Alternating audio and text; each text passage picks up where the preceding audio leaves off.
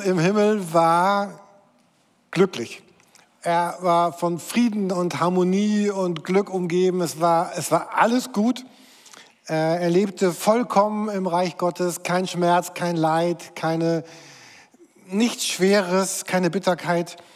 Und was hat, hatte Jesus, was hat ihn motiviert, Mensch zu werden, auf die Erde zu kommen? All das, was er hatte, einzutauschen gegen das, was er auf der Erde vorfinden würde.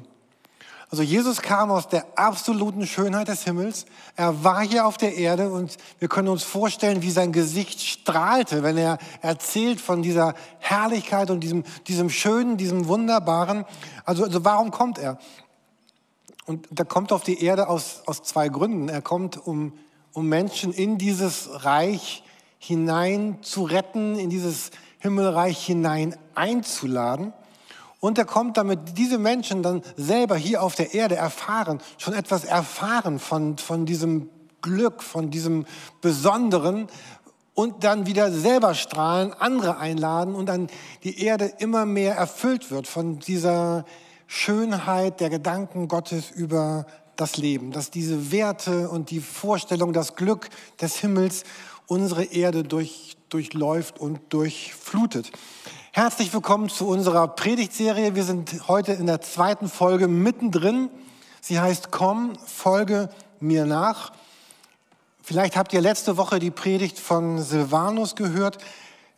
Ich fand sie für mich so super ansprechend. Ich denke, jeder Christ auf der Welt sollte einmal diese Predigt gehört haben, weil er in so einer wunderschönen Weise beschrieben hat, was, was Glaube und, und Christsein bedeutet. Ihr findet sie bei YouTube oder auch in unserer Mediathek. Und wenn wir darüber reden in dieser Predigtserie, komm und folge mir nach, dann, dann geht es darum, dass Jesus uns einlädt, mit ihm gemeinsam zu leben und mit ihm verwandelt, verändert zu werden. Vielleicht kennen einige von euch diesen, diesen Bibelvers in 2. Korinther 3, Vers 18 äh, lesen wir, wir alle aber sehen die, die Herrlichkeit des Herrn wie in einem Spiegel und wir werden seinem Bild immer ähnlicher, denn seine Herrlichkeit verwandelt uns. Das kommt vom Herrn, dem Geist. Also die Bibel geht davon aus, da werden, da werden Menschen sein, so Menschen wie du und ich, und die werden Jesus folgen. In der Art und Weise, wie sie denken, aber dann auch vor allem in der Art und Weise, wie sie handeln. Und, und während sie das tun, so denken, wie Jesus denken würde, so handeln, wie Jesus handeln würde. Während sie das tun, werden sie durch Gottes Geist, also durch Gott selber ver verwandelt. Und, und die tun das Woche für Woche und jede Woche werden die immer ein bisschen mehr verwandelt, immer ein bisschen mehr, mehr anders. Und umso mehr das geschieht, umso mehr die das tun, umso mehr wird hier auf der Erde schon mehr von diesem Königreich, von diesem Himmelreich Gottes sichtbar werden, von dieser Schönheit im Reich Gottes. Wir haben uns heute schon mit Alfonso und Silvanus im ersten Teil des Gottesdienstes, im Familien-Kinderteil, diesen, diesen Bibeltext angeschaut. Ein Aussätziger kam zu Jesus und bat ihn um Hilfe. Er fiel vor ihm auf die Knie und sagte, wenn du willst, kannst du mich rein machen. Jesus hatte Mitleid mit ihm er streckte die Hand aus, berührte ihn und sagte, ich will, werde rein. Aussatz ist, damit ist ja wahrscheinlich die Krankheit Lepra gemeint, die wir ja auch heute noch, noch gut kennen und mit all ihren, ihren Folgen und Auswirkungen. Und das ganze Leben damals im, im jüdischen Kontext wurde geregelt durch die Tora. Das waren die, die fünf Bücher Mose und über die Erklärungen der fünf Bücher Mose und da kam immer mehr Erklärungen dazu. Aber das Leben damals war geregelt, also durch die Mishnah und die Tora, durch die Erklärung und durch die fünf Bücher Mose. Und dort war Aussatz, war geregelt und es war so beschrieben, als ob es eine Strafe, eine Strafe Gottes wäre in all dem. So wurde es wahrgenommen. An dem Tag, an dem jemand diesen Aussatz bekommen hat, wurde er von einem Priester für aussätzlich erklärt und er musste seine Kleider zerreißen und er musste in, in zerrissenen Kleidern sein Leben lang herumlaufen. Er musste seine, sein, seine, von der Nase abwärts sein Gesicht bedecken mit einem Tuch. Das war die Vorläufer der FFP2-Masken. Wenn jemand ihm entgegenkam, musste er ihn warnen und er musste, er musste nicht sagen, krank, krank, aussätzlich, aussätzlich, sondern er musste sagen, unrein, unrein. Er musste sagen, hier kommt ein unreiner Mensch. Ich, nicht ich habe eine Krankheit, sondern ich bin unrein. Er war aus der Gesellschaft ausgeschlossen. Er, sie lebten in einem abgesonderten Teil der Stadt. Wer den alten Film Ben Hur kennt, dort wird, wird so eine Höhlenlandschaft beschrieben, wo sie, wo sie leben mussten. Aber das Schlimme war, sie, sie durften eben auch niemals in, die Stift, äh, in den Tempel kommen, sie durften niemals am Gottesdienst teilnehmen, sie durften an keiner geistlichen Segnung teilnehmen. Und jeder, der ihn oder sie berühren würde, würde auch unrein sein. Und, und all das hatte so den, die, aus Sicht der Juden damals, war das so ein Ausdruck des göttlichen Gerichts über, über diese Person. Und in der jüdischen Literatur gibt es habe ich gelesen, keinen, keinen Bericht darüber, dass jemals ein aussätziger Jude geheilt worden wäre. In den rabbinischen Schriften gibt es ganz viele Erklärungen, wie man mit Krankheiten umgeht, aber es gibt, es gibt keine, keine Anleitung, wie man einen Aussätzigen heilen könnte. Ein jüdischer Aussätziger, das war die Meinung der damaligen Zeit, würde niemals geheilt werden, es sei denn, der Messias würde kommen. Und die jüdischen Gelehrten hatten die Wunder in zwei Gruppen eingeteilt. Es gab die Wunder, die, die jeder tun könnte, den Gott befähigt. Also wenn wir die Gabe, keine Ahnung, der Krankenheilung oder der Wundertaten gibt es ja heute noch ganz genauso. Jeder könnte diese Wunder tun. Aber es gab drei Wunder in der Kategorie zwei.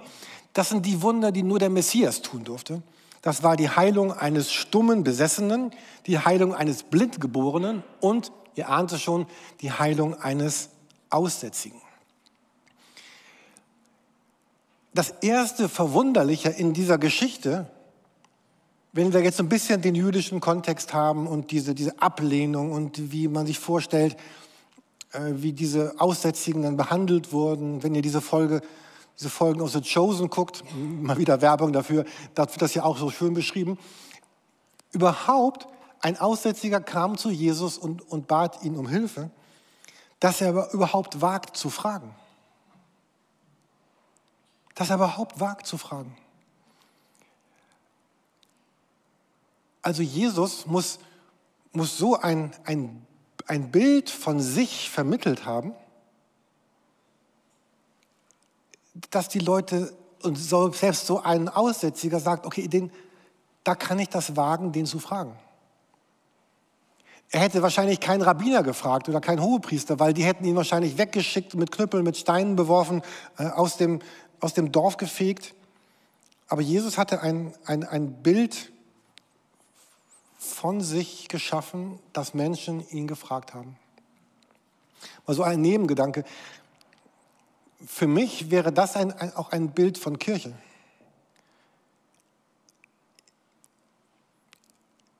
Ich weiß nicht, wie es euch geht, wenn ihr mit Menschen redet, die mit Kirche nichts zu tun haben. Also ganz oft erlebt man die Kirchen, das sind die, die diese, diese sauberen, diese edlen, diese moral, moralisch anständigen, wo alles gut ist, wo alles sauber ist, wo alles schön ist, alles heilig, alles gerecht. Und ich würde gar nicht wagen, wenn ich so richtig schmutzig bin, zu einer Kirche zu gehen, weil, weil da passe ich gar nicht hin. Ich weiß, ich saß da hinten irgendwo, es ist ein paar Jahre her, ich habe eine Predigt von Helmut Link gehört und, und er hatte gesagt, äh, Kirche ist kein Museum für Heilige, sondern äh, ein Krankenhaus für Menschen, die irgendein Gebrechen haben oder äh, ich weiß die genauen Worte, aber ich weiß immer noch, dass er das gesagt hat und, und ich wünsche mir, dass wir eine Kirche sind, die, die kein Museum für Heilige ist. Das, das brauchen wir wirklich nicht. Ähm, sondern ein Ort, wo jeder Schöne und jeder Schmutzige, jeder Kranke, jeder Gesunde kommen darf. Äh, so unser Bild von Kirche. Und ähm, in, in diesem Text lesen wir also, dass dieser Aussätzige jetzt tatsächlich zu Jesus kommt. Das ist ja aus Markus, wenn man das in Lukas nachliest, dann steht da, er war voller Aussatz. Also jemand, der wahrscheinlich kurz davor war zu sterben. Und das war jetzt nicht so ein Aussatz Lepra, so irgendwie hinterm Shirt, den man noch ein bisschen verdecken konnte, sondern der war voll davon. Äh, und er wüsste, er würde bald sterben. Und interessant ist ja auch, dass dieser Mann, was er Jesus hier bittet, ja, er sagt hier auch, wenn du willst, kannst du mich, mich rein machen. Natürlich ist dann auch die Krankheit weg. Aber hier war jemand, über den die Gesellschaft und seine Familie und seine Freunde gesagt haben, du bist unrein. Du gehörst nicht in unsere Gesellschaft. Du gehörst nicht zu uns. Und weil du unrein bist und weil wir mit Unreinem nichts zu tun haben dürfen. Ähm, und, und Jesus, er, ja, er berührt eben diesen, diesen Aussätzigen und dieses Berühren, dieses Aussätzigen war ein ganz starker Akt, Akt der Liebe. Das erste Mal, vielleicht war dieser Mensch, ich weiß nicht, wie viele Jahre er schon diesen Aussatz hatte, aber all diese Jahre wurde er, er, nicht, er nicht berührt. Man hat mal so ein Experiment mit Kindern durchgeführt in einem fernen Land, wo man Kinder, die geboren wurden, nicht berührt hat. Oder nur also ohne, ohne liebevolle Zuwendung berührt hat. Und ich habe gehört, vielleicht mag es auch falsch sein, dass die meisten von diesen Kindern nicht überlebt haben. Kann aber auch falsch sein. Jedenfalls nicht berührt. Und Jesus berührt diesen Mann, der als aussätzlich erklärt worden war. Ein, ein Akt der, der berührenden Liebe. Ich möchte doch noch mal ein Wort kurz zu, Corona sagen. Ähm, also ich frage mich, wirklich, ob wir das so richtig gut gemacht haben. Also diese, diese Vehemenz, mit der wir darauf geachtet haben, auf Distanz zu kommen. Also ich, ich habe keine richtige Lösung, ich habe da ja auch mitgemacht, aber plötzlich war da ja, habe es mitbekommen, so eine richtige Mauer zwischen Hamburg und Schleswig-Holstein. Ne? Also also, ich kenne Leute mit dem Hamburger Kennzeichen, die in Schleswig-Holstein gelebt haben, die wurden, die wurden richtig gemobbt von ihrer Nachbarschaft. Du mit dem HH-Kennzeichen, geh zurück nach Hamburg.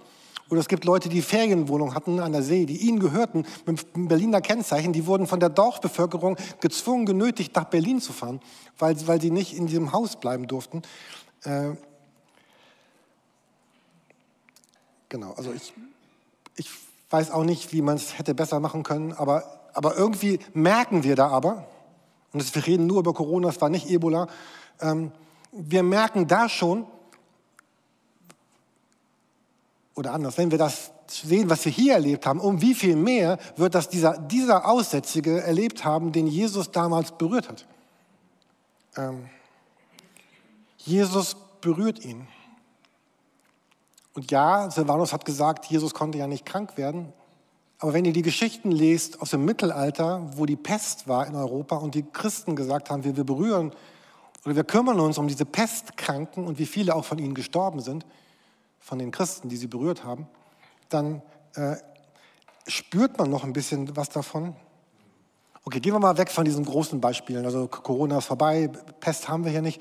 Aber gehen wir mal runter, nur auf unseren ganz persönlichen, privaten Alltag so. Wer ist in meinem Umfeld, der sich vielleicht sehnt nach einer Berührung von dir? In deiner Straße, in, in deiner Schule, in deiner Kirche, in deinem Sportverein, in deiner Familie? Welches schwarze Schaf deiner Familie sehnt sich vielleicht nach Berührung? Und ähm, diese Predigtserie heißt ja, äh, komm und folge mir nach. Und was wir damit ja sagen wollen, oder was Jesus ja damit sagen will, äh, komm und, und werde, werde auch so, werde auch so, wie ich bin. Fang an, so zu werden. Und wenn wir uns fragen, ja, aber wie kann ich denn so werden, wie kann ich denn so sein, dann, dann hat es ganz viel damit zu tun, dass mein Glaube sich zu einem, einem, einem bestimmten so inneren Ort aufhält. Äh, dass sich mein Leben tatsächlich bei Jesus aufhält.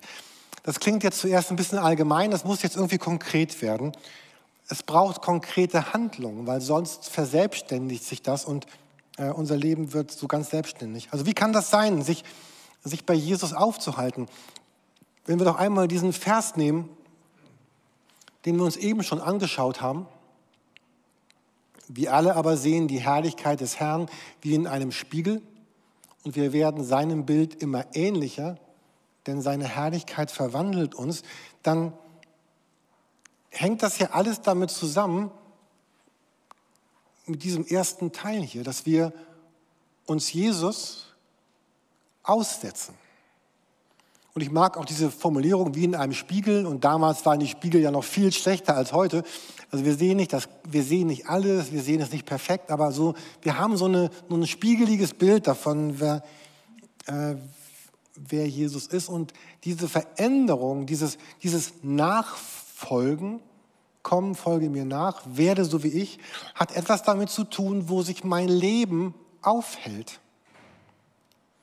Also wenn ich morgens aufwache und dann bei meinem Kaffee oder meinem Tee oder was immer ihr morgens trinkt, euren Shake oder Müsli, dass ihr das Jesus ausdrückt. Ich möchte, dass heute ein Tag ist, Jesus, der ganz konkret von dir geprägt ist. Und dann stehst du in der Schule oder auf der Arbeit oder im Straßenverkehr vor einer Entscheidung und du sagst, Jesus, du siehst mein Leben, was, was würdest du denn jetzt tun? Was würdest du mir denn jetzt raten? Oder du hast Ärger mit Menschen, enttäuscht von Menschen und das einmal kurz vor Jesus auszubreiten. So, oh Jesus, jetzt ist dieser Ärger hier in mir, weil das war wirklich nicht nett von dem und der. Äh, was, wie können wir jetzt beide dem begegnen? Und du, du, hast eine finanzielle Frage, die du entscheiden musst und zu sagen, Jesus, wie, äh, was, es ist ja eigentlich dein Geld, was ich habe. Was denkst du, was ich mit diesem Geld jetzt tun sollte? Ist A gut oder das andere oder B oder C? Oder wenn du Entschlüsse treffen musst, die deine Zeit betreffen. Okay, Jesus, wenn ich das jetzt tue, hat das diese Auswirkung auf meine Zeit. Meine Zeit ist deine Zeit. Was denkst du? Sollte ich mir noch ein Aquarium zulegen, keine Ahnung, oder einen Teich im Garten buddeln oder dieses Hobby starten und einfach mal gucken, was sagt er denn? Oder wenn du mit Krankheit und Leid konfrontiert bist, wir haben auch gerade viel Leid und Krankheit auch in der Kirche, ähm, Jesus diesen Schmerz auszudrücken. Jesus, du siehst diesen Schmerz, der in meinem Leben ist und ich weiß gar nicht, wie ich damit umgehen kann oder soll. Oder wenn du Bitterkeit spürst über das Leben oder über Menschen, dann kann man sich in dieser Bitterkeit verlieren oder man kann das mit Jesus einmal bereden und sagen, Jesus, diese Bitterkeit könntest du mir nicht helfen, die auszutauschen gegen deine Freundlichkeit. Oder jemand kommt dir komisch im Leben und du hast schon den spitzen Satz auf der Zunge und du schluckst ihn runter und sagst, okay, komm Jürgen, sei mal drei Sekunden ruhig und sag das mal nicht. Und dass wir das nicht aufheben für Sonntagmorgen wo wir im Gottesdienst sind und heute auch, ihr seid nicht beim Marathon, ist schön, herzlich willkommen hier im Gottesdienst, äh, sondern das auch nicht aufzuheben für irgendeine stille Zeit, die man morgens oder abends macht oder vergisst, sondern dass man den Tag, den man lebt, nicht so vollstopft, dass da gar keine Zeit mehr ist für, äh, für diese Zeit mit Jesus. Und am Ende verliere ich die Bestimmung, für die Gott mich auf die Welt gesetzt hat. Und, und kann ich gar nicht die Verantwortung übernehmen, von der Jesus will, dass ich sie übernehme. Und nochmal ganz wichtig, niemand, niemand muss so tun, muss das so tun, niemand muss so sein. Aber wenn du sagst, ich will jemand sein, der, der kommt und Jesus nachfolgt, dann, dann gibt es wahrscheinlich keinen anderen Weg, als so zu sein. Ich habe letzte Woche nachgedacht, ob, ob wenn man einen, äh, einen, so einen Drachen steigen lässt, Matthias, ich durfte mir ja mal deinen Drachen ausleihen und du hast ihn auch heil zurückbekommen. Dann steht man da am Strand und dann muss man auf den Drachen achten und auf die Sonne und auf die Menschen, die da unten rumlaufen und, und auf die Leinen, auf den Wind. Und, und wenn man da ein bisschen vertrauter ist, kann man auch so ein paar Figuren fliegen, so eine Acht oder eine Doppelacht oder die Triple-Acht. Ähm aber ich muss die ganze Zeit im Kontakt sein mit diesem Drachen mit dem Wind, mit der Schnur und dachte, das ist so ein Bild für Christsein. Ich bin die ganze Zeit so in Kontakt mit Jesus. Oder ich dachte an Fahrradfahren. Vielleicht habt ihr noch keinen Drachen steigen gelassen, aber ich tippe mal, viele von euch sind schon mal auf dem Fahrrad gefahren. Äh, dann ist es ja auch so. Man muss irgendwie auch achten, man muss auf die Balance achten, man genießt den Fahrwand, Fahrwind, man ist in Kontakt mit dem Rahmen, man lenkt das Fahrrad irgendwie, also entweder durch den Lenker oder so, durch sein Gewicht, wenn ihr freihändig fahren könnt. Aber ich bin die ganze Zeit irgendwie ein bisschen beteiligt.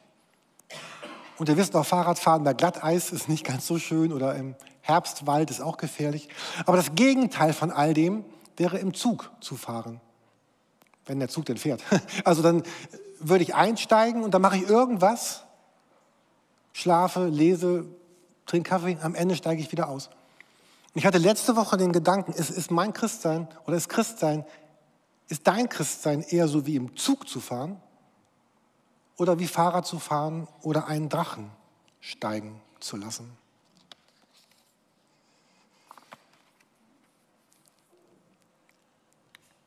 Wir springen mal ein bisschen.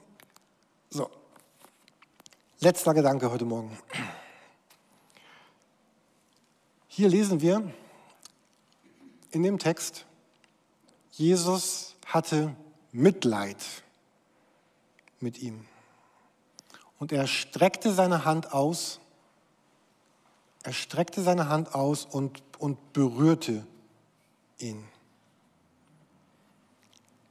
Der Sinn dieser Predigt ist ja, dass wir sagen, wenn wir Jesus nachfolgen, dass wir auch so werden, wie Jesus war. Und deswegen nochmal die Frage, welche Menschen in deinem Leben sehnen sich danach, von dir vielleicht berührt zu werden?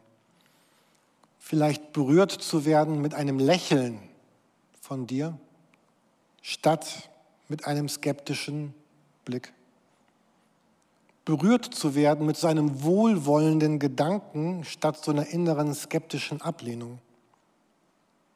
Berührt zu werden von deinem Mitempfinden für ihre Lebenssituation statt von Vorurteilen von dir.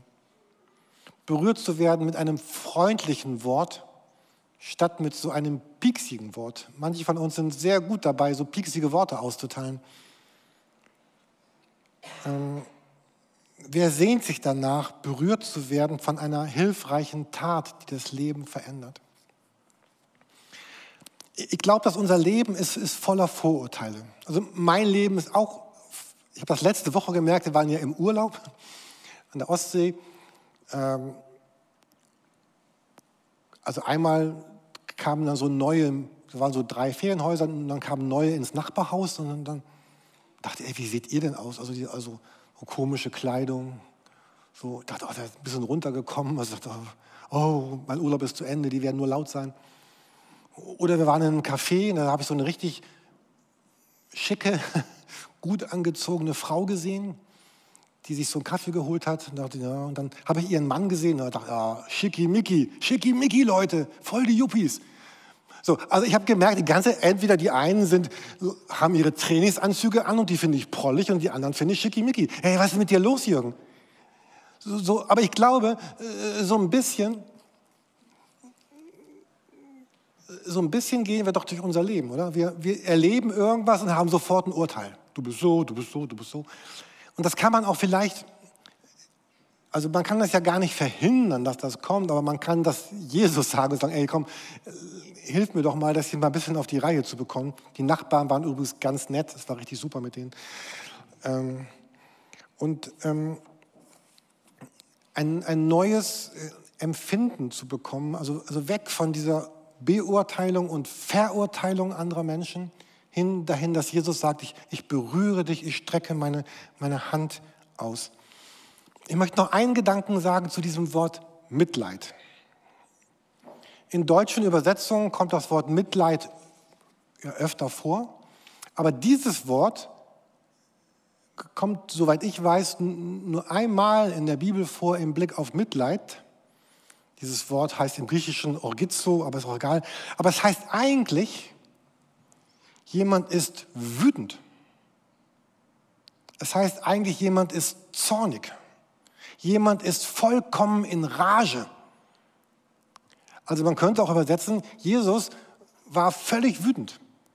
Jesus war in Rage. Also vielleicht kennen wir andere Bibelsätze. Äh, wer seinem Bruder zürnt, man kennt ja das, da ist auch dieses Wort. Oder der ältere Bruder vom verlorenen Sohn, der dann so, so sauer ist, dass er nicht feiern darf, da steht auch dieses Wort. Oder in der Offenbarung gibt es einen zornigen Drachen. Oder Epheserbrief sagt, äh, wenn ihr zürnt, dann lasst die Sonne nicht über eurem Zorn untergehen. Also, und dieses Wort, zornig, wird hier benutzt für Jesus. Jesus war wütend, er war zornig, er war in Rage, er war aufgeregt. Also wenn man das ganz wörtlich übersetzen würde, diesen Part hier, dann würde man das sagen, und, und wütend, seine Hand ausstreckend, fasste er an und sprach zu ihm. Wütend, seine Hand ausstreckend. Was macht Jesus denn hier so wütend? Was bringt denn Jesus so in Rage? Und warum ist es aber auch richtig, das hier mit, mit Mitleid zu übersetzen? Dieses, das ist ja nicht falsch. Ich glaube, das sind zwei Dinge, meiner Meinung nach, die Jesus hier so in Rage bringen. Das eine ist, denke ich, dass, dass Jesus wütend war darüber, was, was Krankheit, die ja nicht in Gottes Plan war, mit Menschen macht. So ähnlich wie Jesus weinte am Grab von Lazarus. Da war er traurig über den Tod. Hier war er wütend über das oder ärgerlich über das, was, was Krankheit ausmacht. Und ich denke, dass das Zweite, was Jesus so in Rage bringt, ist das, was, was Menschen mit Menschen machen. Und das hat Alfonso, Alfonso ist weg, hier. Also für die, die den ersten Teil nicht gesehen haben, im ersten Teil war äh, Alfonso dabei, wunderbar gespielt von Debu. Ähm, dieses, das, was Menschen mit Menschen machen, dass, dass Menschen Menschen ausgrenzen, dass, dass Menschen Menschen das Leben schwer machen, dass, dass Menschen so mit Menschen umgehen, wie Menschen mit Menschen umgehen. Und all das bringt Jesus so in Rage, dass er sagt, stopp damit, ich, ich, ich, ich, ich fasse das jetzt an, ich fasse dich an, ich, ich heile dich, ich mache dich gesund. Und nochmal, unsere Serie heißt, komm, folge mir nach. Also es werden später Menschen da sein, vielleicht du und ich, die werden das ernst nehmen, was Jesus hier getan hat. Die werden sagen, alles Bittere, alles Ausgrenzende, alles Spitze, alles Ablehnende werden wir durchbrechen. Wir werden das nicht zulassen. Und da werden Menschen sein, in denen wird die göttliche Liebe etwas Neues auslösen und bewirken, dass die nämlich sagen, ich möchte diesem Bild ähnlich werden. Silvano sprach letzte Woche, fand ich ganz toll, von diesem Abpausbuch, dieses Bild, was man abmalt. Da werden Menschen sein, die werden dieses Bild abmalen, was, äh, was, was Jesus hatte. Und die werden Gottes Liebe erfahren haben und werden diese Liebe mit anderen teilen. Die Band kann schon nach vorne kommen, bitte. Ähm, da werden Menschen sein, die werden anders sein die werden einen ganz neuen Geist in die Welt reinbringen, nämlich einen Geist der, der Wertschätzung, der, der Güte, einen Geist, der, der anfasst, was andere wegschieben. Aber der Anfang von diesen Menschen wird sein, dass sie selber das erst einmal erleben, dass Gott sie berührt. Der Anfang meines Christseins ist doch, dass ich erfahre, dass Gott mich berührt, mich anfasst und der Anfang eines Tages heute Morgen oder morgen früh, wenn du anfängst und, und morgen früh an Jesus denkst, vielleicht einen Bibeltext liest, betest, dann, dann wirst du das erfahren, dass Jesus dein Herz berührt. Wenn du morgen in der Mittagspause bist und kurz an Jesus denkst, einen Bibelvers liest, kurz betest, oder wenn du morgen die Situation deines Lebens mit Jesus ja erlebst, dann dann wirst du erleben, dass Jesus dich berührt. Und umso mehr ich jemand bin, der erlebt, dass Jesus mich berührt, umso mehr kann ich auch andere Menschen berühren. Ich bin manchmal erschrocken darüber, wie, ich habe hier eben von mir etwas gesagt, aber auch wie andere Christen mit anderen Christen umgehen. Und ich habe mich gefragt, kann es vielleicht sein, dass, dass wir irgendwie nicht mehr richtig erleben oder erfahren, dass Gott uns berührt und weil wir uns selber so unberührt fühlen, berühren wir auch andere nicht mehr. Und ob nicht die, die Heilung unserer Welt, unserer Kirchen, unserer Gemeinden, unserer Familien darin liegen könnte, dass Christen sich neu von Gott berühren lassen. und dann andere berühren. Weil wenn ich mich selber gar nicht von Gott berührt empfinde, wie soll ich dann andere berühren? Das wäre eine vollkommene Überforderung. Ich kann ja nicht geben, was ich nicht habe. In der Bergpredigt heißt es, selig sind die Barmherzigen, denn sie werden Erbarmen finden. Ich habe heute Morgen herausgefunden, der heutige Sonntag heißt im Kirchenjahr, vielleicht wisst ihr das, Misericordias Domini, zweiter Sonntag nach Ostern, die Güte des Herrn. Die Güte des Herrn verändert das Leben, verändert alles, verändert uns. Und ich wünsche uns dieser Güte Gottes zu, zu begegnen und ihr nahe zu kommen. Ich möchte mit uns, uns beten.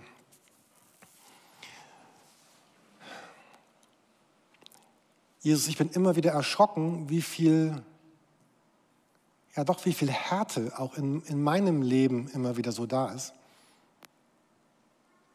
Bin auch erschrocken, wie viel Härte im, im Leben von anderen Christen da ist. Und du siehst aber, was unser Herz sagt, wir wollen dir nachfolgen. Wir, wir wollen so werden, wie, wie, wie du bist, dass du nämlich Menschen berührt hast. Und Bitte hilf uns zu erfahren in der nächsten Woche, dass wir berührt werden von dir und dass wir aus dieser Kraft heraus auch dann andere Menschen berühren und deinem Bild ähnlicher werden.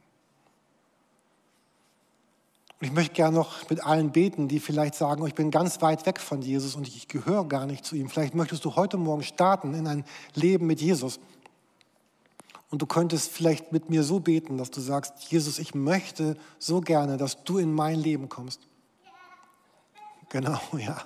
Und, und lass mich das erleben, dass du mich berührst und dass du meine Schuld und meinen Schmutz und all das, was in meinem Leben nicht in Ordnung ist, wegnimmst und dass du mir mich adoptierst, ganz neu in deine Familie hineinnimmst als Tochter und, und Sohn Gottes. Und ich möchte ab heute mit dir leben. Ich möchte dir mein Leben übergeben und möchte dir nachfolgen. Ich möchte denken, wie du gedenkt hast, gedacht hast und, und handeln, wie du gehandelt hast. Und ich bitte für uns alle, Vater, dass du uns berührst mit deiner Gegenwart und mit deinem Segen. Amen.